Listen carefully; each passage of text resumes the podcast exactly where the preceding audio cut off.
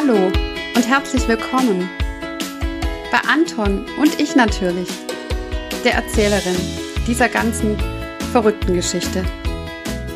Mein Name ist Elke. Ich bin 43 Jahre alt und mir, mir ist im letzten Jahr was ganz Unglaubliches passiert. Ich bin an Brustkrebs erkrankt, triple negativ, so ein Mist. Wie es mir in meiner Erkrankung ergangen ist und immer noch ergeht, das erzähle ich euch in diesem Podcast. Ich möchte eine von ganz vielen Stimmen sein zum Thema Brustkrebs. Denn Brustkrebs, das kann jede und jedem von uns passieren. Also hört mal rein. Ich freue mich drauf.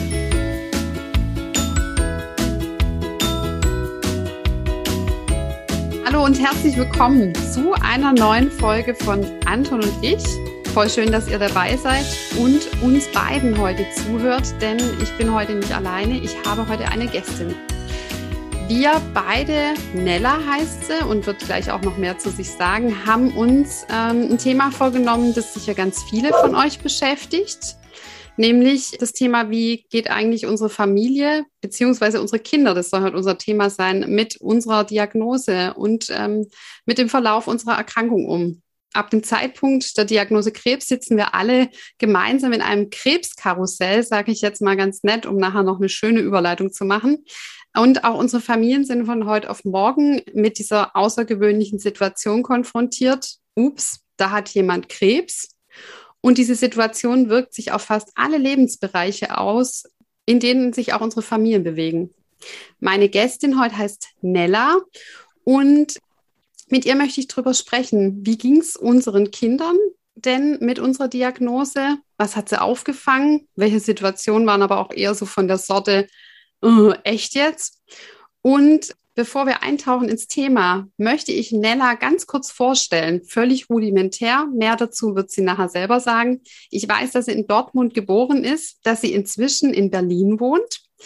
Nella sagt, sie hat drei Kinder und darunter ein geschenktes, finde ich ganz spannend wir sind nicht nur Betroffene, wir haben noch ein bisschen mehr in unserem Leben gemacht, als an Krebs erkrankt gewesen zu sein. Und so ist es auch bei Nella. Sie ist nämlich Journalistin, Werbetexterin, PR-Consultant, Prokuristin und Projektleiterin.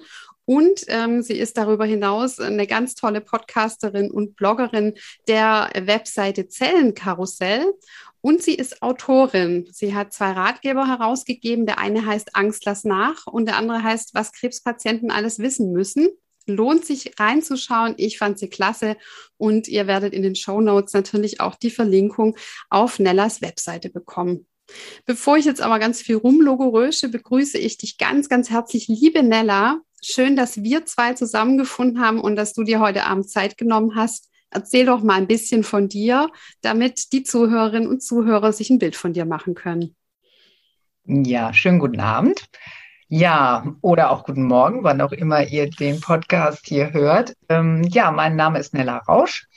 Ähm, das hat die Elke ja auch so nett schon alles äh, erzählt. Äh, meine Diagnose habe ich bekommen Ende 2015 und das war ein Non-Hodgkin-Lymphom im vierten Stadium. Also mehr Stadien gibt es nicht für die, für die Eingeweihten äh, oder Nicht-Eingeweihten. Ja, und äh, ja, dann ging das Ganze los. Äh, Chemotherapie, neun, neun Zyklen, dann ähm, Therapieversagen, wie es so schön heißt, dann eine experimentelle Immuntherapie, die mich ähm, wieder so ein bisschen in die Spur gebracht hat und schließlich eine Stammzelltransplantation 2017. Ja, und ähm, das war mein Glück. Ähm, das war eine allogene Stammzelltransplantation. Also ich hatte einen Fremdspender. Wie sich nachher herausstellte, war der 18 Jahre jung, als er mir seine Stammzellen zur Verfügung stellte. Oder sich, nein, als er sich ähm, ähm, testen ließ, da bestimmen ließ. Ähm, das fand ich schon ganz enorm. Und äh, ja, und äh, kurz danach wurde er, nee, er war tatsächlich 18. Ähm, zwei Monate später wurde er dann quasi aufgerufen, ähm, dass seine Stammzellen gebraucht werden. Und das fand ich so enorm. Und wir sind inzwischen auch ähm, ja ganz gut miteinander verbunden. Er kommt demnächst auch nach Berlin. Und äh, das, äh, ja, der hat mir das Leben gerettet. Also seine Entscheidung in jungen Jahren, das eben zu tun. Und der Weg danach, Mm, ja, der war schon ein bisschen steinig, muss ich sagen. Also da war einiges drin von dem, was ich nicht wusste, vielleicht auch teilweise Gott sei Dank nicht wusste. Ähm, waren sehr viele Nebenwirkungen äh, und ähm, die beiden Immunsysteme kämpften auch ordentlich gegeneinander. Ja, und inzwischen geht es mir aber ganz gut. Ähm, ich habe noch ein paar Lungenprobleme, deswegen schnaufe ich vielleicht hier und da mal so ein bisschen. Aber ansonsten, ähm, ja, versuche ich meine Fitness immer mehr so äh, in den Griff zu kriegen. Aber ja, und ja, und sonst, glaube ich, äh, habe ich immer ähm, ja einen guten, äh, eine gute Einstellung zu dem, äh, wie ich mit dieser ganzen Situation umgehe, was sicherlich auch nicht schlecht war. Ja, vielen Dank für deine Offenheit. Ich habe auf deiner Homepage auch gelesen und ihr könnt da gerne nachlesen. Es lohnt sich wirklich, ähm, da drauf zu gucken, denn wie du es auch so beschreibst, ähm, ja, es ist eine lebensbedrohende Erkrankung, die wir haben. Da machen wir keinen Hehl draus.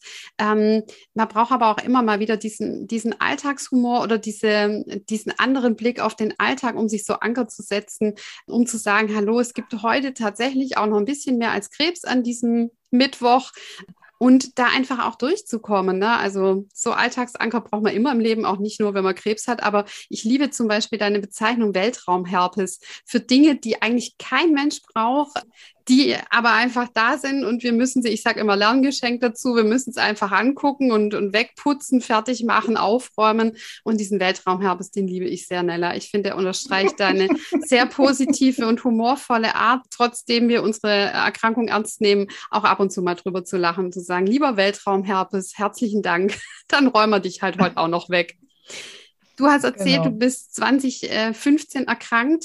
Erinnerst du dich noch dran an diesen Moment, als dieses Leben so aus den Fugen gerät? Also an diesen Moment, wo du ähm, mitbekommen hast, ich bin erkrankt und vielleicht auch an den ersten Moment, wie deine Familie davon erfahren hat?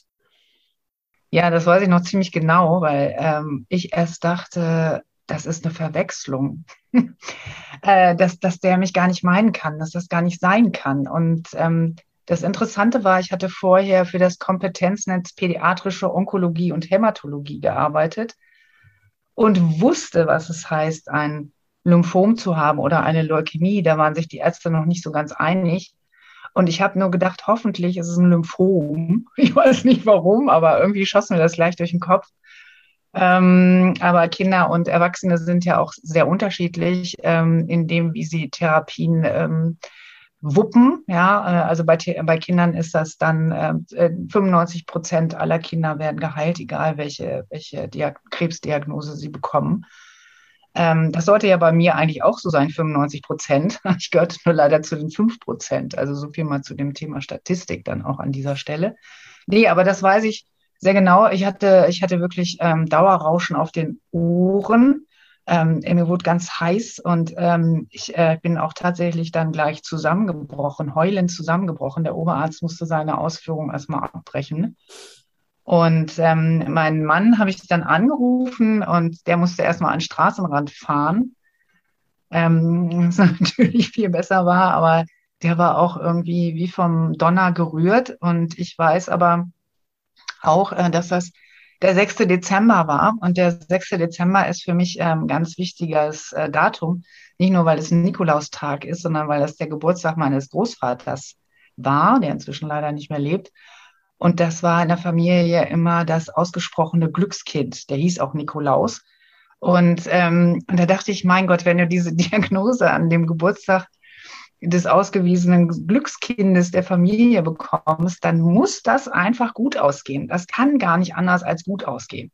Das ist total kindisch, ich weiß, aber ich glaube, das hat mir geholfen. Also, dass ich dachte, dass das steht irgendwie unter einem guten Stern und mein Opa, der, der wird schon dafür sorgen, dass das, äh, dass das gut läuft. Also daran erinnere ich mich sehr gut dein Mann, den hast du jetzt gerade erzählt, den hast du dann informiert telefonisch. Ab wann war das ähm, bei euch in der Familie auch mit euren Kindern Thema?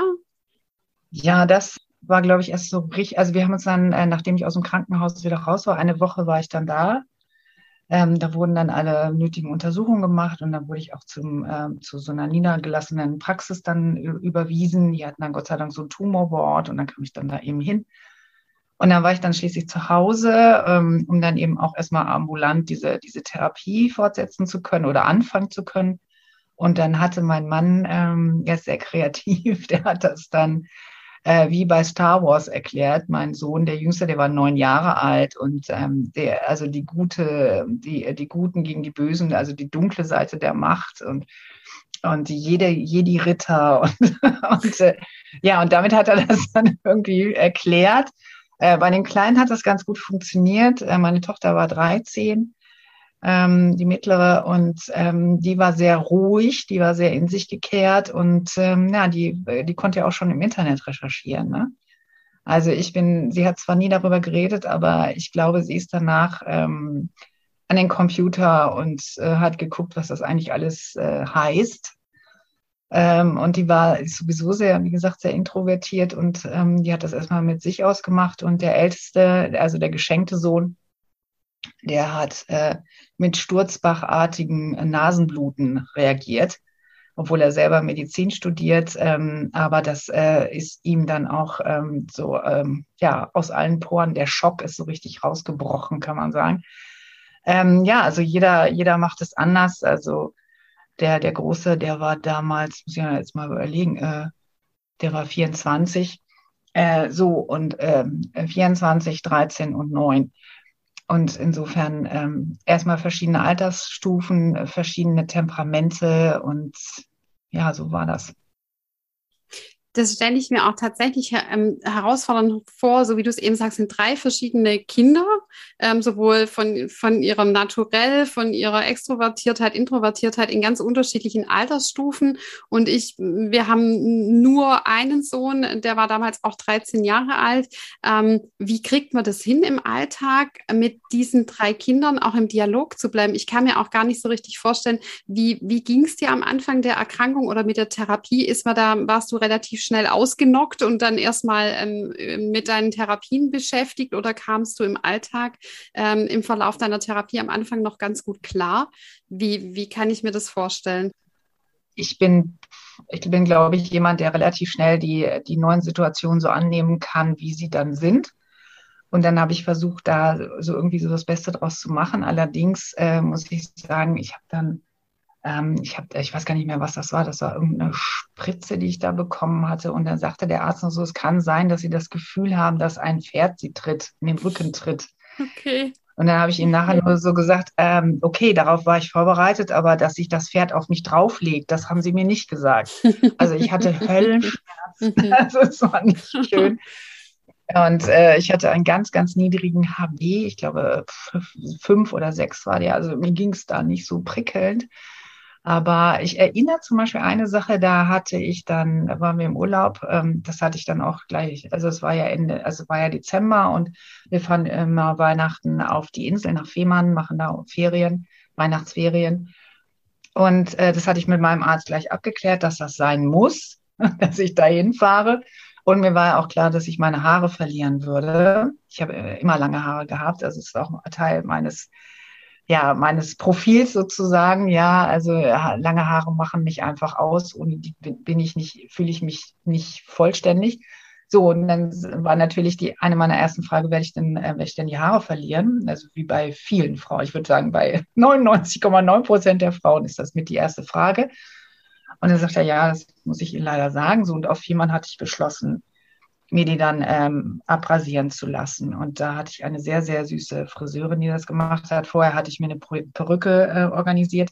Und dann kam ich eben von diesem Friseur zurück, was auch leicht äh, Tränen äh, geschwängert war, äh, die aber, wie gesagt, sehr niedlich war. Und dann haben meine Kinder meine Glatze, mich mit meiner Glatze gesehen. Und mein Sohn hat mich dann auf meine Glatze geküsst und sagt, Mama, du bist wunderschön. Oh. Und das war so. und die, die Große, die hat sich dann auch an mich gekuschelt und dann saßen wir da so, ne, äh, ich mit der Glatze in der Mitte und, und das war schon eine sehr, sehr berührende Szene. Und beide sagten, Mama, du brauchst die Perücke gar nicht. Du siehst so schön aus. Und das äh, hat mich natürlich wirklich, also das war auch eine der sehr, sehr intensiven Szenen. Ne? Mhm. Ist ja auch so der Moment, also mir ging das damals auch so, dass ich mir vor der Chemotherapie noch die Haare abgemacht habe. Ab da an ist es ja dann auch sehr sichtbar. Also auch für das soziale Umfeld wird ja dann sichtbar, ähm, ups, da hat wohl jemand Krebs. Und das ähm, fand ich bei uns dann damals auch den Übergang, wo es eben von der Kernfamilie, in der es kommuniziert wurde, ähm, wo das Ganze dann auch zum ersten Mal transparent wurde, so nach außen hin. War das für dich auch so der Moment, wo du sagst, ähm, ab jetzt ähm, äh, kommt einfach auch Reaktion von außen, von einem größeren Kreis als unserer Kernfamilie, wo ich vielleicht meine Kinder auch irgendwie vorbereiten muss oder gut begleiten muss? Ja, also das ist ja was, was, äh, was ja wirklich dann auch nicht mehr so von der Hand zu weisen ist. Aber ich war so feige äh, und habe mir die Perücke aufgesetzt, wenn ich rausgegangen bin weil ich hier auch, ähm, ich lebe zwar hier in Berlin, aber da, wo ich hier lebe, das ist äh, wie ein Dorf. Also wir kennen uns hier alle. Also die Kinder sind immer im Kindergarten, zur Schule und so weiter gegangen. Wenn ich hier aus der Tür rausgehe und sage, ich gehe mal kurz einkaufen, komme ich unter einer Stunde nie nach Hause. Selbst wenn ich nur mal kurz Milch holen möchte.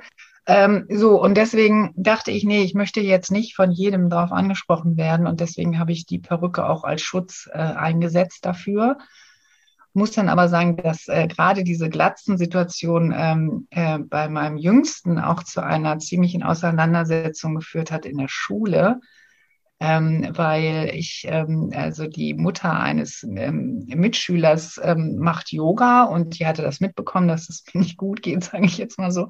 Und sagte dann, Mensch, komm doch vorbei äh, zu mir nach Hause, wir machen so ein bisschen Yoga, was dir dann auch gut tut. Und dann habe ich da halt meine Perücke abgenommen und der Sohn dieser Yogalehrerin kam nach Hause und sah mich da mit Glatze. Das war der einzige Mitschüler, der mich mit Glatze gesehen hatte.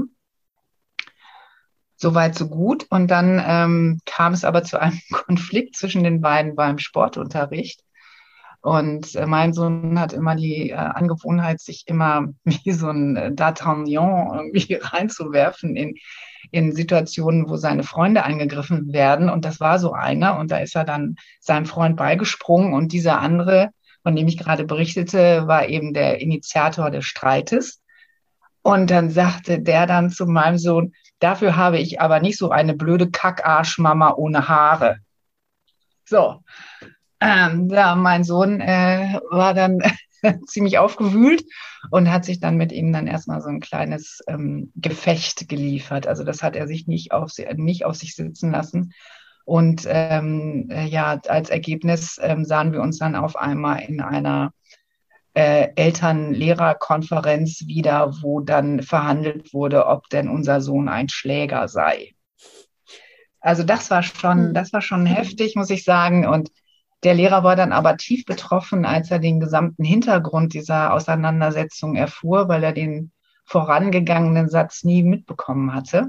Klar. Also diese, dafür habe ich nicht so eine blöde Kackarschmama ohne Haare.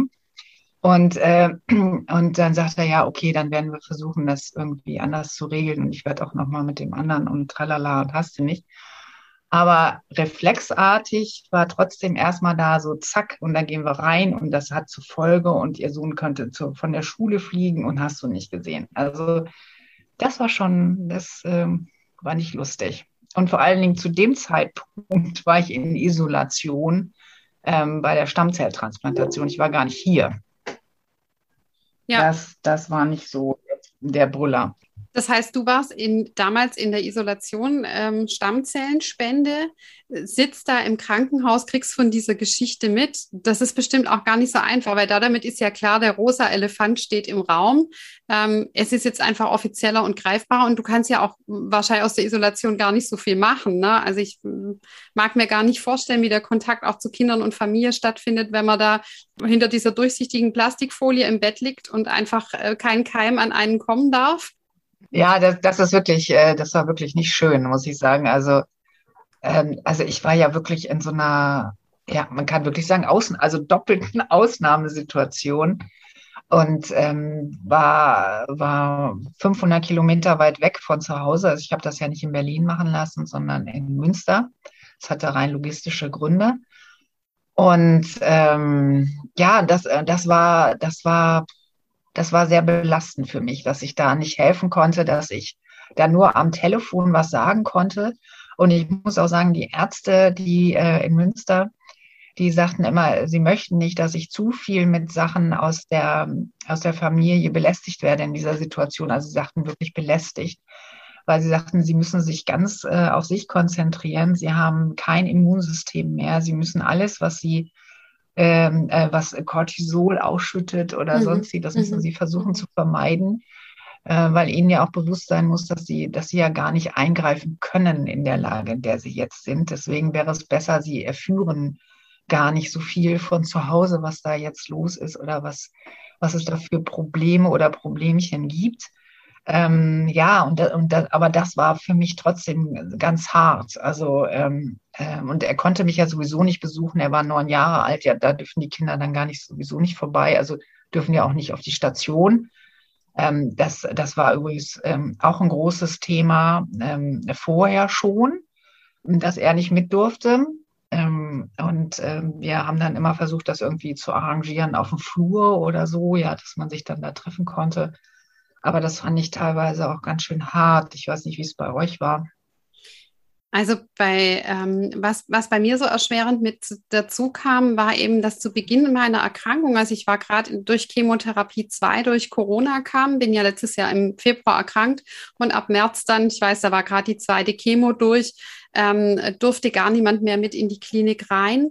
Und ähm, das hat sehr abstrakt gemacht. Ich glaube, mein Sohn wollte gar nicht so nah ran an dieses ganze medizinische. Ähm, wir hatten vier Jahre zuvor einen Todesfall bei uns in der Familie. Und äh, meine Nichte ist mit ähm, 19 Jahren tödlich verunglückt im Ausland. Und ähm, das war schon was, da war der Kimi, und das finde ich, da haben wir so Parallelen, da war der gerade neun Jahre alt.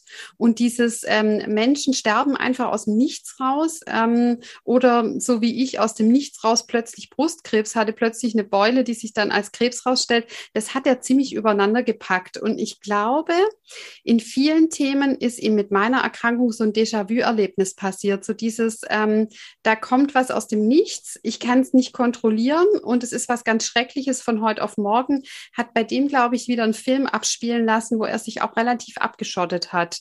Also dieses, äh, möchtest du eigentlich mal mit in die Klinik, möchtest du dir angucken, irgendwie wie Chemotherapie funktioniert, äh, möchtest du sehen, wo mein Zimmer ist. Ich war ähm, auch zweimal in Umkehrisolation, weil ich auch einen ganz, ganz niedrigen HB-Wert ähm, und Leukozytenwert hatte und dann einfach ein paar Tage stationär aufgenommen werden musste. Da hat er sich sehr, sehr ferngehalten. Und das wollte er auch nicht benennen. Also für ihn war das fast bedrohlich, wenn wir ähm, ihn auch darauf angesprochen haben, möchtest du irgendwie, brauchst du, möchtest du drüber reden oder so. Ich glaube, mit Freunden, mit der Pia konnte er das gut. Aber mit uns wollte er das nicht, weil ihm das, ähm, der wollte, glaube auch ganz wenig wissen, vielleicht auch ganz gesund, äh, indem er sich überlegt hat, so viel wie meine Psyche zulässt, ähm, nehme ich auf an Info und das andere möchte ich gar nicht so wissen. Der ist sehr still geworden. So, so hattest du es ja von deiner Tochter erzählt. Ne? Ähm, ja. Der ja. ist auch mit seinen 13 sehr still geworden. Ich glaube, er hat mit Freunden ganz viel ähm, so oberflächlich gesprochen und sich da auch von engen Freunden abholen lassen, die informieren informiert waren, aber ansonsten zu uns gegenüber war er sehr still. Aber ich erinnere mich so in Bezug auf meine Offenbarung meiner Brustkrebserkrankung jetzt über dieses enge Familie und enge Freunde hinaus, gerade im Hinblick auf Schule daran. Ich hatte montags die Diagnose bekommen und freitags in dieser Woche hatte der Kimi so ein ähm, ähm, verschiedene Unternehmen angucken, wo man Schulpraktikum machen kann für eine spätere Ausbildung. Und ich saß da in einem Reisebus drin, da sind alle Mütter und ein paar Väter ähm, von ähm, ähm, Arbeitgeber zu Arbeitgeber waren vier Stationen gejockelt worden. Und ich hatte so das dringende Bedürfnis, solange ich psychisch mich noch in der Lage fühle und alles sich noch so ganz ungelegt anfühlt, das ganz schnell ein, zwei Eltern zu offenbaren, äh, denen ich auch zugetraut habe, dass die, dass unser Sohn Kimi da auch mal hin kann. Gerade ich äh, wusste ja am Anfang auch nicht, wie lange falle ich vielleicht auch aus oder bin ich zwischen den Chemos fit genug. Und ich saß da so in dem Bus und du kennst mich jetzt auch so ein bisschen, ne? Und manche Zuhörer auch so dieses, ja, hallo, Silke, na, bei euch so, nee, bei uns gerade Kacke. Ich habe eine Brustkrebsdiagnose, ich fange zwei Wochen mit der Chemo an. Ähm, aber ob, ist alles prima, aber wenn der Kimi mal irgendwie ähm, jemand bräuchte oder so, kann der auch mal bei euch Mittag essen. Und ich glaube, ich habe die Leute das so irritiert. Aber weißt du, ich brauchte diesen Schutz so. Ich habe gedacht, wenn die jetzt mich fragen, wie sich so anfühlt, dann renne ich schreiend aus dem Bus, weil ich musste das so ganz schnell loswerden und wollte auch denen sagen, es ist alles super prima, ähm, um das auch möglichst zu vermeiden, dass mehr Fragen kommen, die ich entweder nicht beantworten konnte oder auch nicht beantworten wollte. Ich wollte einfach nur ähm, die, die Lage sondieren und gucken, wie reagieren die und kann der Kimi da mal zum Mittagessen oder zum Spielen oder auch zum Übernachten hin. Ähm, und es hat mich sehr entlastet, das auszusprechen. Aber als ich ihm dann gesagt habe, ich habe zwei Eltern erzählt, dass ich Brustkrebs hatte, hat er gesagt, Mama, wie kannst du nur? Das müssen wir nicht sagen und so. Es war ihm ganz unangenehm. Hast du ähnliche Erfahrungen gemacht irgendwie? Dass, äh, na, ich habe ich hab erfahren, dass eine Mitschülerin, der sich Marlene als einzige angetraut hat, äh, anvertraut hat, das total ausgenutzt hat okay. danach. Ja. Die hat sie dann richtig so im Regen stehen lassen und wie gesagt, Marlene ist sehr introvertiert und ähm, die hat in der Zeit, ähm, ja, in den letzten drei Jahren, jetzt Gott sei Dank ist das fast weg, aber sie hat 25 Kilo zugenommen. Also sie hat es quasi richtig in sich reingefressen, das Ganze. Und ähm, nach einem Jahr, nee, oder ja, früher schon fast, habe ich gesagt, nee, ich glaube, sie braucht da Hilfe. Und da haben wir eine Psychoonkologin gesucht mit ähm, der sie übrigens immer noch äh, Kontakt hat, einmal in der Woche, und was sie auch extrem entlastet, weil sie da die Sachen formulieren kann, die sie hier nicht formulieren kann. Mhm. Äh, das ist für sie der geschützte Raum, den sie brauchte. Zwischendrin habe ich jetzt äh, auch mal gesagt, sag mal, äh, ist das denn noch notwendig? Aber anscheinend ist es äh, notwendig und sie hat auch Ängste entwickelt, so vor Flattertieren, vor Sachen, die nicht ähm, steuerbar sind, wo sie nicht weiß, äh, was da jetzt los ist. Es ist, ähm, also ich, das ist jetzt meine küchenpsychologische Interpretierung dessen. Ähm, äh, da, das, äh, das macht ihr zu schaffen. Ne? Also so diese, also Fledermäuse, Tauben und so, so ein Gekräuch, ne? Da, da, damit kommt sie irgendwie nicht so klar. Ähm, das ist da und bei Kaspar ist es so, ähm, dass der äh, immer mal wieder so ein Fenster aufmacht, kurz darüber redet, macht er wieder zu und dann ähm, macht er das meiste aber mit seinen Freunden aus. Also der hat, äh, der ist äh, eng mit einem Hockeyverein und Fußballverein und hat da so seine Peer Groups und Jugendtreff hat eine ganz wichtige Rolle gespielt. Mm, die waren da auch sehr oder sind da sehr jung. Äh, der Leiter war, als Kaspar 9 war, da war der 25. Also das war für ihn so ähnlich wie der große Bruder. Ne, so, und das, das lief halt sehr, sehr gut und da fühlte er sich sehr aufgehoben und das war aber auch nicht Thema. Also er hat da, er hat das nur mal, ähm, also der Lehrer sagte mal, dass Kaspar dann ähm, in, im, in, im Bus irgendwo hin ist er mal weint einfach so ähm, äh, zusammen, heulend zusammengebrochen oder hat sich in der Schule auf den Boden geworfen und hat geweint. Und ähm, das haben wir aber erst später äh, mitbekommen. Das äh, hat uns weder der Lehrer noch Kaspar hat uns das jemand erzählt. Das kam erst später irgendwie. Immer so, so Schritt, äh, Stückchen für Stückchen kam das dann raus. Ähm, ja, das sind halt so, so Sachen. Ähm, auf der anderen Seite hat er dann zum Beispiel, ähm, ich muss sehr künstlich ernährt werden. Da hat er sich das genau angeguckt, wie die häusliche Pflege das hier gemacht hat und hat gesagt, Mama, das mache ich. Ähm, dann bist du nicht so abhängig. Ich lasse mir das zeigen, wie das geht. Und das, da habe ich heute, ich meine, da war der, wie alt war der da? 10, 11, 11 vielleicht. Ja, und äh, das fand ich schon sehr enorm. Also so dieses, äh, dieses Ding, glaube ich, ähm, helfen zu können. So, und wenn das dann eben diese Aufgabe ist, die ich übernehmen kann, dann mache ich das. Andererseits muss ich sagen, ähm, gerade bei der, ähm, bei der Marlene war es so, dass ich dann manchmal in die Rolle der Tochter äh, von ihr geschubst wurde. Und da war eine lustige Szene, waren wir im Supermarkt, dann konnte ich auch raus, also mit Mundschutz natürlich. Heute kräht er keinen Hahn mehr nach. Früher, äh, damals war das nur so, alles drehte sich um ne? und äh, man hatte so das Gefühl, so man hat irgendwie nicht rote Flecken im Gesicht oder irgendwas. So, und dann äh, sagte ich, du, wir brauchen aber noch eine Spülbürste. Ich guck mal da hinten, ob wir noch eine haben. Und dann habe ich eine genommen und dann sagte Marlene zu mir, Mama, die ist gut, die kannst du nehmen ich irgendwie, hallo, wer ist jetzt hier Mutter, wer ist jetzt hier Tochter? Äh, mal kurz Stopp, ja. Oder dass sie dann auch, ähm, äh, ja, diese versucht hat, irgendwie mich zu ersetzen in, in manchen Sachen. Also ich meine, sie hat dazu schon immer geneigt. Also das ist jetzt auch nicht durch die durch die Krankheit so gekommen. Sie hat immer schon für andere mitgedacht in der Schule. Also da, dann hat sie mir gesagt, du, ich nehme noch mal ein Lineal mit. Anatoli vergisst das sicherlich wieder. Ne? dann hat er eins, so ein Reserve, äh, ja, also jetzt mal so als popliges kleines Beispiel, aber so, oder hier war mal ihre, ihre Tante zu Besuch aus Schwaben. Und die wollte mit ihr in die, in die große Stadt, Potsdamer Platz und so, wollten so einen Ausflug machen. Und Marlene hat aber ganz schnell begriffen, dass die Tante aus der Kleinstadt mit der Großstadt gar nicht klarkam. Und da war die zehn Jahre alt, das war noch vor meiner Erkrankung. Und da musste Marlene den Part der Erwachsenen übernehmen und hat dann äh, ihre Tante ganz wohlbehalten wieder nach Hause gebracht und ihr gezeigt, welche U-Bahn man nehmen muss und was man machen muss, wenn die Hooligans in die U-Bahn ein, äh, reingehen, dass man erstmal wartet und erstmal die Züge fahren lässt und so weiter. Ganz pragmatisch so. Und dann war die Tante weg und, ähm, und Marlene ist zusammengebrochen. Ja, mhm. weil so dieses Rollen, diese Rollenverschiebung war ihr dann, also das war ihr dann, sie hat das zwar nicht formuliert, aber sie, sie ist unter der Last der Verantwortung, die Tante irgendwie gut nach Hause bringen zu müssen. Und diese Rollenverschiebung, das hat sie, glaube ich, irgendwie nicht hingekriegt. Und ich glaube, darauf müssen wir achten als Eltern von ähm, Kindern, ähm, die uns begleiten, ähm, dass wir sie entlasten, dass, dass sie da nicht ähm, zu sehr Verantwortung oder meinen Verantwortung für uns übernehmen zu müssen. Und dass wir versuchen müssen, ihnen den Alltag und den Rahmen, den sie vorher kannten, so lange wie möglich ähm, so, so ermöglichen können, wie er vorher auch war, um, um diesen Rhythmus, der für sie so wichtig ist, um das, äh, um das zu garantieren. Ne? Denn ähm, die brauchen ja unseren Schutz und, ähm, äh, und sie wollen sich an uns ja nach wie vor orientieren und das, das müssen wir auch aufrecht. Wir haben ja auch unsere Rollen. Die sollten wir auch versuchen zu erfüllen. Ich weiß, dass es manchmal nicht äh, leicht ist. Ähm, aber äh, die Kinder sind eben dem Ganzen schutzlos ausgeliefert. Und das sehen wir jetzt auch bei Corona übrigens, ähm, äh, was das anrichtet bei manchen, äh, die eben keine Erfahrung haben mit Krisen. Du sagtest, dein Sohn, der hatte das schon mal erlebt.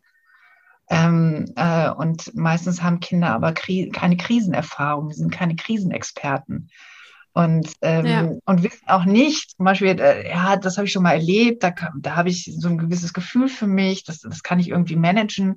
Das haben die alles nicht. Ne? Und, äh, und, das, und deswegen müssen wir gucken, dass, dass sie weiterhin geschützt werden. Wenn wir es nicht leisten können, müssen wir irgendwen finden, der das, der das mal zwischenzeitlich übernehmen kann, so wie eben zum Beispiel bei diesem Jugendtreff oder wie das bei einer großen dann war mit, ähm, mit der Psychoonkologin. Das hat ihr total gut getan. Passt nicht für jeden, das ist klar. Ähm, aber da muss man, glaube ich, genau hingucken. Ich, ich glaube auch, und so wie du es beschreibst, also ich habe mir jetzt so zwei Aspekte gemerkt. Das eine mit der Rolle fand ich ganz spannend, weil ich glaube, als Tochter orientiert man sich eben sehr an der Mutter also eine Hypothese. Und unser Sohn wiederum hat sich sehr an, an, an, an seinem Vater, an, an meinem Mann äh, orientiert. Der ist so in dieses Starke rein, so ich mache Einkäufe, ich trage Sachen rein, ich ähm, mache so diese Männerrollen und ich bin sehr dankbar, dass mein Mann ein sehr starker, klarer Mensch ist, der dem Kimi in der Zeit, in der ich es nicht konnte, ich war durch die Chemotherapie sehr ausgenockt und die ging bei mir ähm, fast sieben Monate, dass der da einfach reingesprungen und ist und ihm einen sehr, sehr starken Elternteil geboten hat. Also auch einen, wo man sagen, wo er sagen kann, heul dich ruhig mal an meiner Schulter aus, aber auch diesen, ich gebe dir Beständigkeit und Struktur und somit hat sich der Kimi mehr so an der Rolle seines ähm, Vaters orientiert, ähm, so dieses, ich manage so ein bisschen und ich nehme so die Sachen wie Rasenmähen, Gartenarbeit, ähm, schwerere Sachen tragen. Das fand er auch sehr gut, weil ich finde, ähm, Kinder sind ja auch so unbeholfen, so wie alle in unserem direkteren Umfeld. So, was, was kann ich denn jetzt hier Gutes tun oder wie gehe ich mit meiner eigenen Überforderung um? Und bei uns war dann tatsächlich auch das Thema, das du mit ansprichst. Ähm, es kamen ja bei uns zwei Krisen zustande, Corona und Krebs. Und das fand ich wie ein Brennglas, weil Corona fordert uns ja schon alles sehr heraus und ähm, da muss nicht unbedingt Krebs oben drauf, dass man sagt, ähm, also vorher war es irgendwie schöner. Und mit, ähm, mit diesem Corona-Thema ähm, ist unser Alltag total aus den Fugen geraten, weil plötzlich ich zu Hause war durch die Erkrankung, mein Mann zu Hause war, was für mich sehr entlastend war, aber eben auch dem Kimi seine Schule komplett runtergebrochen ist. Das heißt, der war seit den Osterferien in Baden-Württemberg, also ist ähm, Anfang April nee, zuvor schon, seit den Faschingsferien äh, Baden-Württemberg Februar, Ende Februar ähm, war er noch erkältet danach und ist dann nicht mehr in die Schule gegangen bis ähm, Mitte Juni und saß da mit seiner krebserkrankten Mutter und seinem Vater in den eigenen vier Wänden. Es sind alle sozialen Gruppen runtergebrochen, die ja erst alle irritiert waren und gedacht haben, okay, kein Sportverein, kein Handball, kein Tennis. Und dann durfte er auch keine Freunde treffen, weil mein Immunsystem so geschwächt war.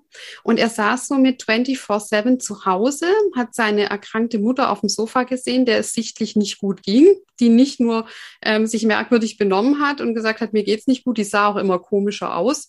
Also ähm, wer pro Woche 500 Milliliter Cortison bekommt, der sieht irgendwann einfach einem äh, Pfannkuchen sehr viel ähnlicher wie einem Menschen und keine Haare mehr und keine Augenbrauen, keine Wimpern. Ähm, alles ist irgendwie komisch.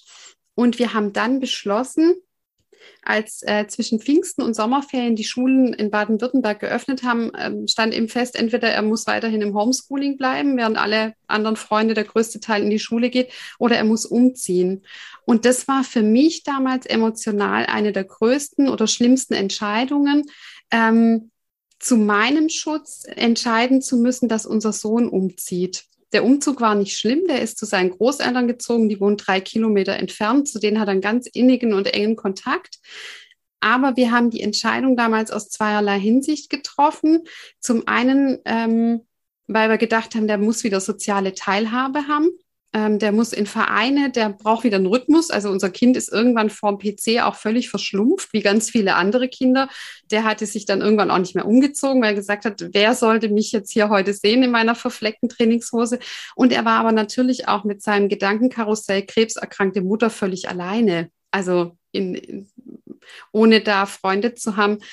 Und ähm, wir haben uns dann entschieden, er zieht um und was ich ganz schlimm fand, ist neben dem eigenen schlechten Gewissen, das man so hat, ähm, war das soziale Umfeld, wo ich zum Teil ganz bitterböse ähm, Anschuldigungen bekommen habe, also in den sozialen Netzwerken, Freunde, enge Freunde haben es gut verstanden, aber dieses, wie kannst du dein Kind verstoßen?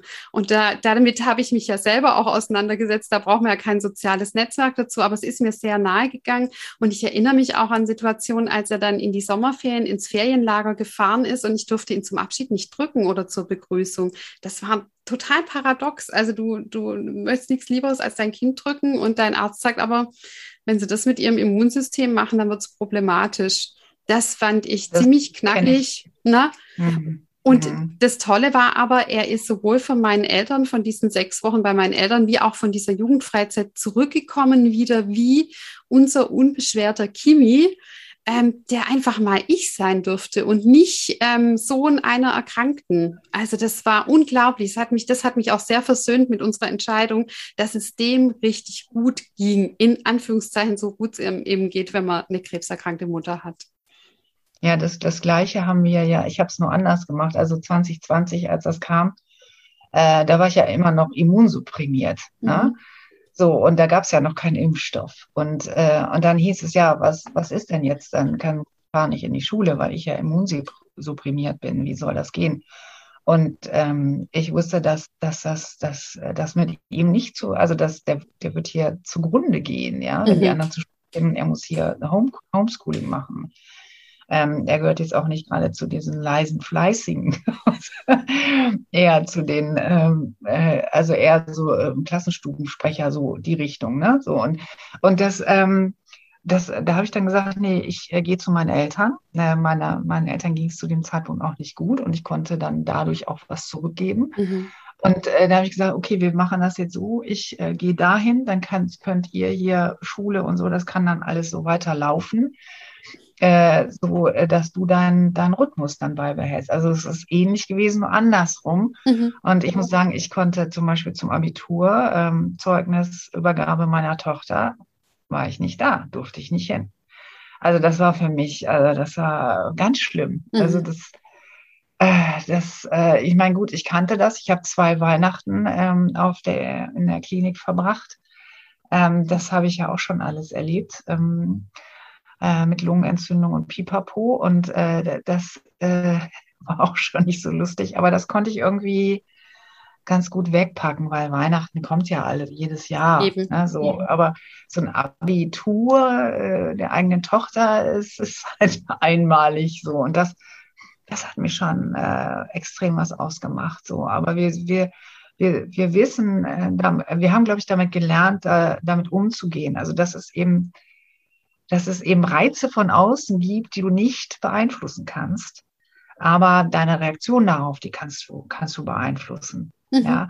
Und, und wenn du merkst, es liegt nicht an dir, an deiner Person, ne, sondern es liegt an diesem äußeren Reiz, also das sind halt die Gegebenheiten, ähm, dann glaube ich, ähm, kann man das ganz gut verpacken. Und das haben sie, daran sind sie dann trainiert gewesen, als Corona kam. Ne? Sodass für andere ist dann eine Welt zusammengebrochen, ähm, wenn bestimmte Sachen oder Abiball, ja Gott, es kann dann halt nicht stattfinden. Also traurig das ist, ja. Aber Marlene hat das im Vergleich zu anderen ganz gut verpackt. Mhm. So. Die glaub, Kante, ja, das, ich glaube, das bringt auch Flexibilität mit. Ne? Zwar über eine ganz, ganz harte Spur gelernt, man hätte sich ja gerne erspart, aber diese Dinge sind nicht selbstverständlich oder was mir beim, beim Kimi auch sehr auffällt, dieses äh, Ich lebe im Augenblick. Also der kann, wenn ich jetzt ihn so heute angucke und ich bin erst ein Jahr nach meiner ähm, Akuterkrankung und du ja schon ein bisschen länger, aber dieses Genießen im Augenblick, wenn was lustig ist, einfach herzhaft zu lachen, wenn sich eine Gelegenheit ergibt, sie jetzt ähm, einfach zu schnappen, haben und nicht so viel an, an morgen zu denken. Ähm, das hat er tatsächlich, äh, hat er mal formuliert, ähm, fällt ihm leichter mit dieser Erkrankung und Dinge aber auch nicht so als selbstverständlich anzugucken. Ich meine, ähm, das geht wie uns ja auch, ne? wie wir ja den Vergleich zusammen gestartet haben. Wenn, wenn das Gewitter kommt, dann äh, zucken wir einfach zusammen, weil wir wissen, welchen Schaden es anrichten kann. Und ich glaube, das ist was, was unsere Kinder auch mit sich tragen. Die zucken auch mehr als andere, wenn es anfängt zu gewittern, denn sie kennen einfach auch eine Zeit, wo es nicht gut gelaufen ist. Hm, ja, ich weiß, ich weiß zum Beispiel, dass Kaspar äh, so so ruhig und ausge, also was heißt ausgeglichen ist falsch, aber er ist damit tough äh, irgendwie klargekommen. So, aber wenn ich zum Beispiel, was zwei, dreimal leider passiert ist, ähm, von der Station zurückgekommen bin, ohne dass mein Zyklus begonnen hatte, weil da irgendein Notfall dazwischen gekommen war. Und dann war ich eben nicht in der Klinik, sondern stand wieder mit meinem Koffer hier zu Hause dann ist er zusammengebrochen oder mhm. ich musste eben andersrum äh, unerwartet ins Krankenhaus, was leider auch äh, der Fall war. Der Notarzt hat ja auch ein paar Mal vor der Haustür geparkt. Ich glaube viermal ins, äh, insgesamt. So, dann, dann war bei ihm auch Ende Gelände. Ne? Also mhm. bei solchen, bei solchen, deswegen wahrscheinlich auch diese Reaktion von Marlene mit den Tauben, mit diesem Flatterzeugs und so. Ähm, bei ihm kam das sofort raus. Der hat dann geschrien und getobt und geheult und Marlene ähm, hat dann die Tür zugemacht und äh, wollte für sich sein. So, das war, das war halt äh, ganz anders. Aber das, ich glaube, das kann keiner. Ich habe da auch mal einen Sitzstreik gemacht, übrigens auf der Station, als sie mich wieder zurückschicken wollten. Und dann habe ich gesagt, wissen Sie eigentlich, was das für ein logistischer Aufwand für uns ist? Und sie, ich habe angerufen, ich habe diesen ganzen Weg eingehalten, den Sie mir gepredigt haben.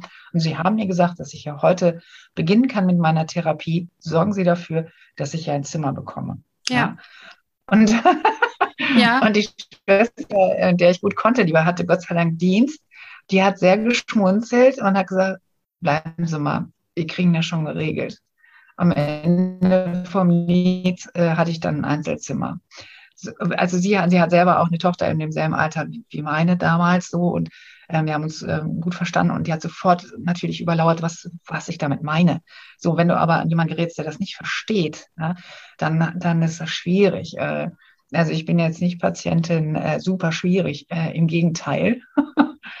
Aber da war bei mir so eine, so eine Grenze erreicht, wo ich gesagt nee, also sorry Leute, nicht nochmal den ganzen mhm. Sums. Und ähm, ich habe das gemacht und ich, ich will jetzt hier anfangen und ich bleibe hier sitzen, bis ich ein Zimmer habe. Ja, ja kenne ich. Das hat sehr ne? Eindruck gemacht. Mhm.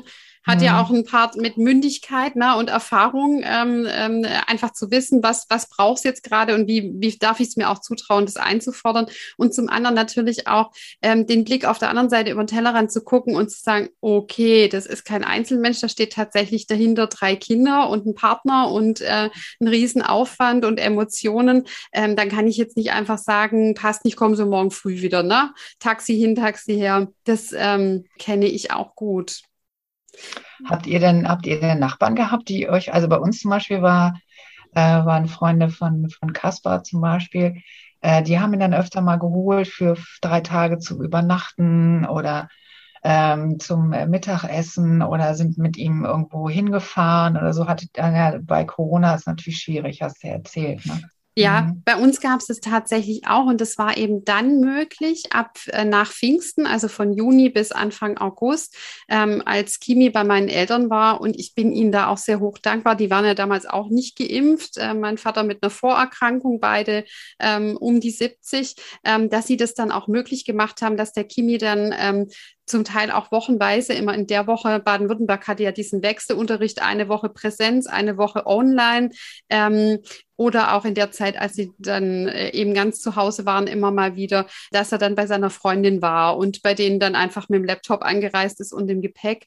Und ähm, für mich war es so schön, ich hab, wir haben uns dann über Videotelefonie einfach ähm, auch mit ihm ausgetauscht. Das war ein anderes Kind, als der sage ich jetzt mal in Anführungszeichen, endlich hier aus diesem ähm, ähm, Heimlazarett auch raus war. Und auch, also nicht nur, dass er eben nicht so viel, die Mutti kommt schon wieder von der Chemo und sieht komisch ausgesehen hat, sondern auch der durfte seine, der durfte wieder Kind sein.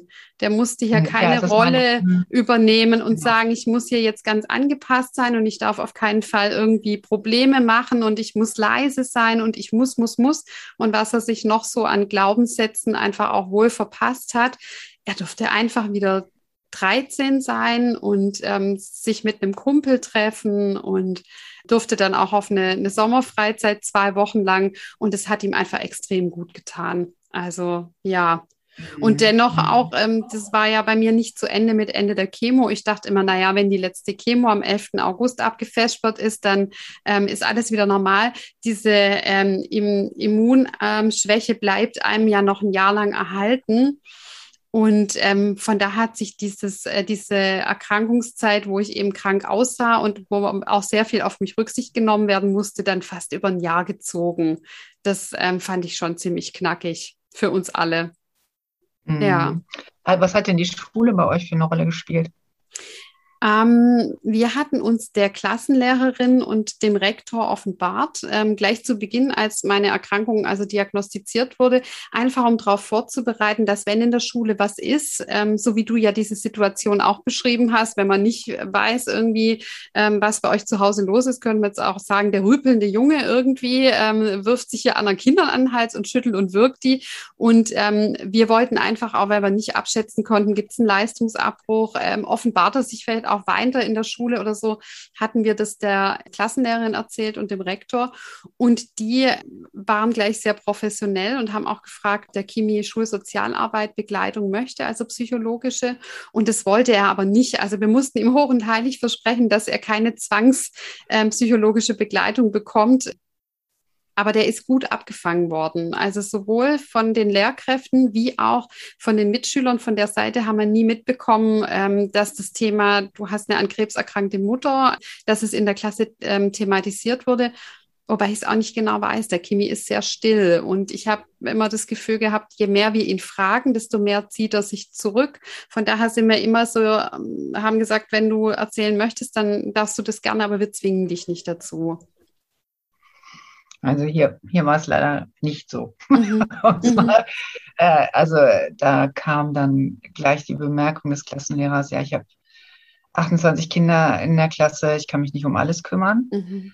Äh, das war die Aussage dazu. Und ähm, bei Marlene, äh, die wollte das nicht, dass wir das thematisieren ähm, hatte dann aber ähm, Kontakt zu einer Lehrerin, ähm, die sie sehr mag und der hat sie sich dann auch anvertraut und die hat sie betreut. Also da denke ich dann manchmal, ähm, gut, wenn das Schulsystem oder die eigentliche Schule vielleicht nicht so super funktioniert, es gibt immer so einzelne Lehrer, mhm. ähm, die dann doch aber sehen, äh, wo es klemmt und äh, dass man da unterstützen kann. Und lustigerweise muss ich da auch so an Pünktchen und Anton äh, denken von Erich Kästner. Ähm, da geht es ja dann darum, dass äh, der Anton dann immer einschläft im Unterricht und nicht mehr mitkommt und sein, seine Schularbeiten immer schlechter werden. Und das ist aber deswegen, weil die Mutter eben krank ist und kein Geld verdienen kann und er versucht da irgendwie Geld zu, äh, ne, Jobs äh, zu machen und so weiter. Und Pünktchen sagt das ja dann nachher dem Lehrer und sagt ihm den Hintergrund, warum das denn so ist. Und dann, und der war vorher ein ganz strenger Lehrer und dann ähm, ja, äh, sagt sie, aber sagen Sie es nicht Anton, dass ich Ihnen das äh, verraten habe und so. Und auf einmal wird dann der Lehrer eben ganz milde, weil er merkt, ach, da, ach daher weht der Wind, deswegen ist das mhm. so. Mhm. Also ich denke schon, ähm, äh, grundsätzlich sollte man versuchen, äh, jemanden zu finden, den man da ansprechen kann. Eigentlich ist es meistens der Klassenlehrer, wo das angebracht wäre.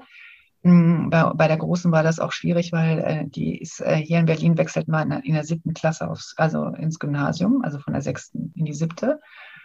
Und äh, diese Klassenlehrerin war nach einem Jahr schon nicht mehr da, äh, weil sie, glaube ich, eher eine bessere Grundschullehrerin ist. Sie machte dann tatsächlich den Schweigefuchs mit den Kiddies da. Kommt in Berlin nicht so. Oh, ja und hat dann gemerkt, dass das wohl nicht passt. Also insofern war das, war das bei, in, an dieser Schule dann nicht so, so der Hit. Also das, das hat nicht wirklich funktioniert da. Aber bei Kasper ging es so einigermaßen. Ähm, äh, aber wie gesagt, dieser Klassenlehrer da mit 28 Kindern, das, und der dann aber nachher, nachdem ähm, Kaspar sich da zu Wehr gesetzt hatte, ja, das, ähm, äh, wo es dann aus ihm so rausgebrochen ist, weil er so wütend geworden war über diese fürchterliche Bemerkung äh, da wurde er dann auch anders. Also das hat sich dann verändert. Aber so grundsätzlich, also vielleicht liegt es auch daran, dass wir hier in Berlin sind und dass hier echt ein äh, anderer Wind weht. Äh, also wenn du hier in Berlin es schaffst an der Schule, schaffst du es überall im Leben, würde ich behaupten. Ja. Ähm, äh, aber auch hier gibt es natürlich Unterschiede bei den Schulen, auch keine Frage. Ähm, was ich mir aber wünschen würde, ist ähm, so ein System, wie es den, äh, die Briten haben, die nennen das Pastoral Care, also Seelsorge. Und sie, also für die ist es sehr wichtig, ähm, äh, dass die, ähm, dass die Kinder gedeihen und da wird dann eben auch das seelische Wohl sehr viel mehr geachtet. Und das ist äh, Teil der Schulkultur da. Mhm. Und da gibt es Resilienz, ist ja schon Resilienz, wollte ich schon sagen, also Re Resilienz äh, äh, Coaches ähm, und äh, da gibt es tatsächlich auch so eine Art Ablaufpläne für solche Situationen. Ähm, da das, wie gesagt, ist eingebunden in diese Schulkultur, dass man sich kümmert und dass die Lehrer dann damit auch nicht lost sind, wenn sowas mhm. auftritt. Aber manchmal ist es ja tatsächlich auch, ja, also wie wir das ja alle kennen als Krebspatient, man ist ja, die anderen sind ja überfordert und dann äh, kommt da manchmal irgendwas raus, wenn man einfach nicht weiß, was man machen soll. Und äh, dafür gibt es dann tatsächlich Ablaufpläne, mhm. ja, oder oder, oder Tipps oder so. Und dann machen die quasi in Anführungsstrichen eine Schublade auf und dann sehen die, ah, so muss ich mich verhalten. Und ähm, es ist vielleicht auch ganz gut, wenn nicht jeder alles weiß, so wie, ne, wie das ja auch jetzt bei Marlene zum Beispiel, die wollte das nicht. Ähm, äh, wer sollte es aber wissen und wie sollte das dann gestaltet werden? Und das ist alles äh, äh, Teil eines, äh, ja, yes, ich nenne es jetzt mal Programm, obwohl es gar kein Programm ist, aber das ist alles Teil dieser Schulkultur in Großbritannien. Mhm. Und ist mal wieder so eins meiner Lieblingsthema von anderen Ländern lernen. Warum ähm, ist das nicht möglich? Ne? Und im, in Deutschland ist es so, du, äh, da wird immer so defizitär betrachtet. Ne? So, ähm, wir haben dann irgendwie so Gewaltintervention oder Konfliktlotsen. Ne? Mhm. Aber solche anderen Sachen, also ähm, die werden irgendwie nicht, äh, werden irgendwie nicht ähm, begleitet oder die, da gibt es dann keine, keine guten Ideen, da mal zu gucken, ah, wenn so eine Situation auftritt, ich würde behaupten, das kennt jeder Lehrer irgendwann mal. Ähm, da, da wird nicht hingeguckt. Ne? Also, ja, zumal eben bei uns wird häufig eben nach Problemen geguckt, ne? erst wenn es problematisch ja. ist. Und da kann ich aber die Klassenlehrerin meines Sohnes schon sehr hochhalten, die sehr sensibel auch damit umgegangen ist und gesagt hat, sie beobachtet einfach und bietet an. Und ähm, was mich so darauf schließen lässt, dass es, glaube ich, sehr gut funktioniert hat und eben keine Standard-Lehrer-Beziehung war, war so die Erkenntnis, als sie jetzt so am Ende des Schuljahres die Klasse verlassen hat. Das war der Moment, als ich die Haustür aufgemacht habe und mein Kind stand fluchend und weinend vor der Tür und meint, der Tag war kacke und jetzt ist die auch noch schwanger. Und ähm, dann habe ich schon auch gemerkt, die haben ganz, ganz gutes, enges Verhältnis gehabt. Und ich glaube, sie hatte das aber aus ihrer Persönlichkeit auch raus, ausloten können. Ähm, was braucht er denn gerade und was braucht er nicht? Und wie kann ich trotzdem nah an ihm bleiben, ohne dass er das Gefühl hat, ich stehe zweimal die Woche mit der Schulsozialarbeit am Tisch und sage, Kimi, du musst jetzt reden. Und ich hatte so das Gefühl, es war ihr ein Herzensanliegen, ähm, zu schreiben, Mensch, es klappt gerade prima, oder auch zu sagen, ähm, jetzt ist er gerade sehr still, ähm, ist irgendwas, was ich wissen müsste. Und ich glaube, das hat die, da hat die, ist die sehr in Vorleistung gegangen zu dem, was sonst ein Klassenlehrer eigentlich tun muss. Also ich sehe das als Riesenglück. Das war für uns ein Geschenk, diese Lehrerin. Und ich glaube, jetzt er ist auch durch, durch sie da auch dran gewachsen, jetzt auch stabil in die Abschlussklasse zu gehen, der Realschule ähm, und auch gut durch diese Erkrankung gekommen zu sein. Es war eine der Hauptansprechpartnerinnen, wo er so blind signalisieren konnte, jetzt brauche ich was oder jetzt geht's mir gut. Ich glaube aber, mit einem anderen Klassenlehrer hätte es ganz doof laufen können. Das hat einfach aber immer. Das finde ich halt schade, ne? Das ist ja. immer so toll, mhm, dass es so menschenabhängig ist. Ne? Roulette. Mhm. Ja, russisch Roulette an der Schule so quasi. Ja. Ne? Also ähm, da steht und fällt dann immer mit, den, mit dem jeweiligen Lehrerindividuum. Ja, tatsächlich, da hast du recht. Da gibt es bei uns ja, keine Strukturen ja. in der Richtung, wo man sagt, auch wie du sagst, den Lehrern was an die Hand zu geben, denn die haben ja noch genug sonst zu tun, als dann in so einer Situation sich dann selbst gestrickten Notfallplan zu machen. Ähm, da wäre es äh, wirklich an der Zeit, da auch zentral was zu finden und die gut zu schulen. Ja, tatsächlich. Mhm. Ja. Ja, also die Schule ist ein schlechter Troubleshooter. Also das mhm. hat man ja jetzt auch gesehen bei Corona. Also ähm, was, was bei Schule oder bei dieser, dieser, diesem ganzen Schulsystem eben schwierig ist, ist flexibel und spontan irgendwie zu reagieren. Ne? Ja. Ähm, das ist so ähm, systemimmanent. Ja, auch, auch, out of the box eigenständig als Schule was zu machen und nicht immer in Abhängigkeit zu Kultusministerien und bis dann irgendjemand mal einen Plan hat. Ne? Ja, da sind die sehr langsam, wie die Deutsche Bundesbahn, vergleiche ich das Schulsystem da. Rollt aber irgendwie oft auch rückwärts. Mm, ja, und komm immer zu spät. genau, komm immer, immer zu spät. spät. Nella, wenn du zurückblickst, wo, wo steht ihr gerade als Familie? Ja, also zurzeit ist es so, dass äh, wir so langsam äh, also so eine Ahnung wieder haben von Normalität, sage ich mal, ja, bis auf die Tatsache, dass ich nicht arbeite. Aber ähm, äh, Marlene hat jetzt vor zwei Tagen ähm, die Zulassung bekommen für ihr Studium. Sie will Lehrerin werden. Sie will es besser machen.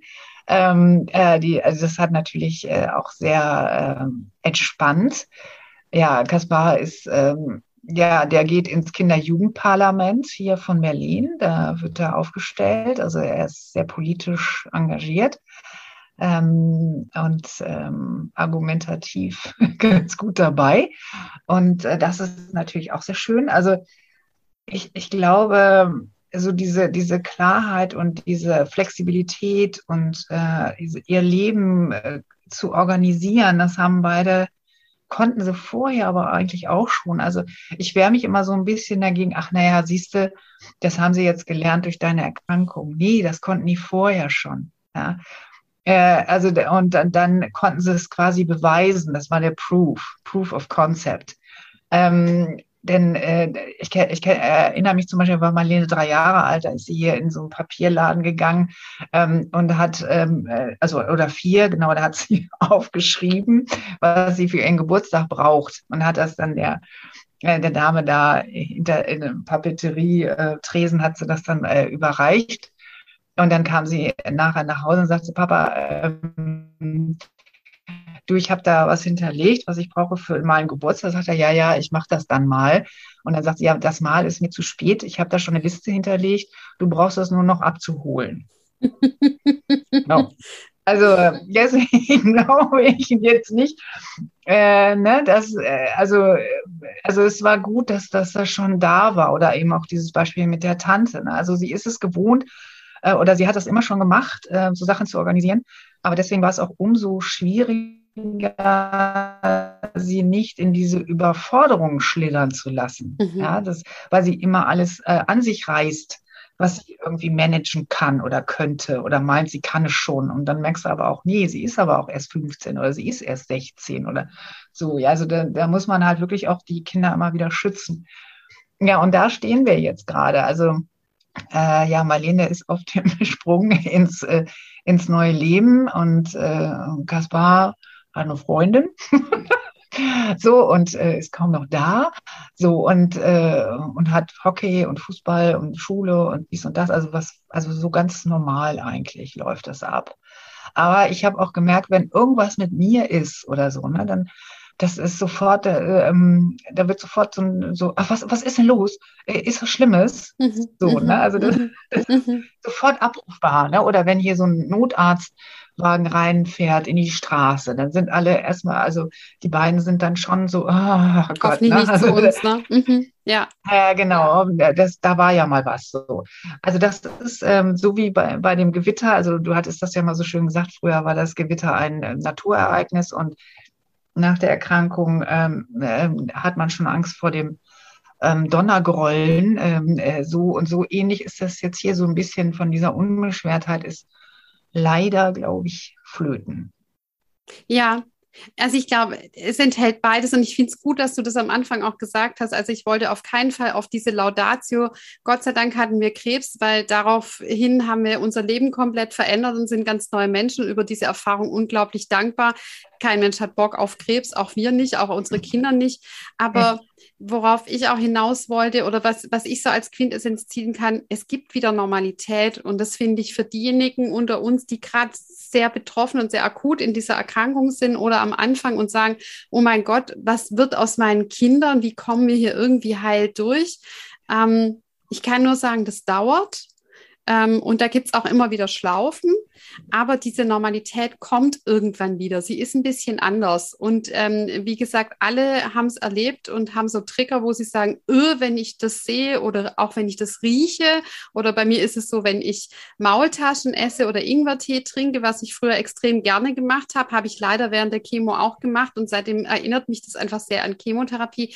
Wir sind nicht mehr ohne Narben und ohne Blessuren und unsere Kinder auch nicht. Aber es kommt wieder sowas wie eine Normalität. Und wenn ich heute ein Jahr später unseren Sohn, der ähm, dieses Jahr durch die Vogesen gewandert ist im strömenden Regen oder jetzt gerade äh, im äh, in Kindertagesheim zwei Wochen lang ähm, Grundschüler betreut und einfach lacht und abends müde ist. Ich wollte nur abschließend sagen, also ah. er macht jetzt ähm, ganz normale Erfahrungen auch als junger Mensch ähm, und ist nicht mehr der Sohn einer äh, an Krebs erkrankten Mutter, sondern er ist wieder Kimi in vielen Dingen. Und das macht mich sehr glücklich.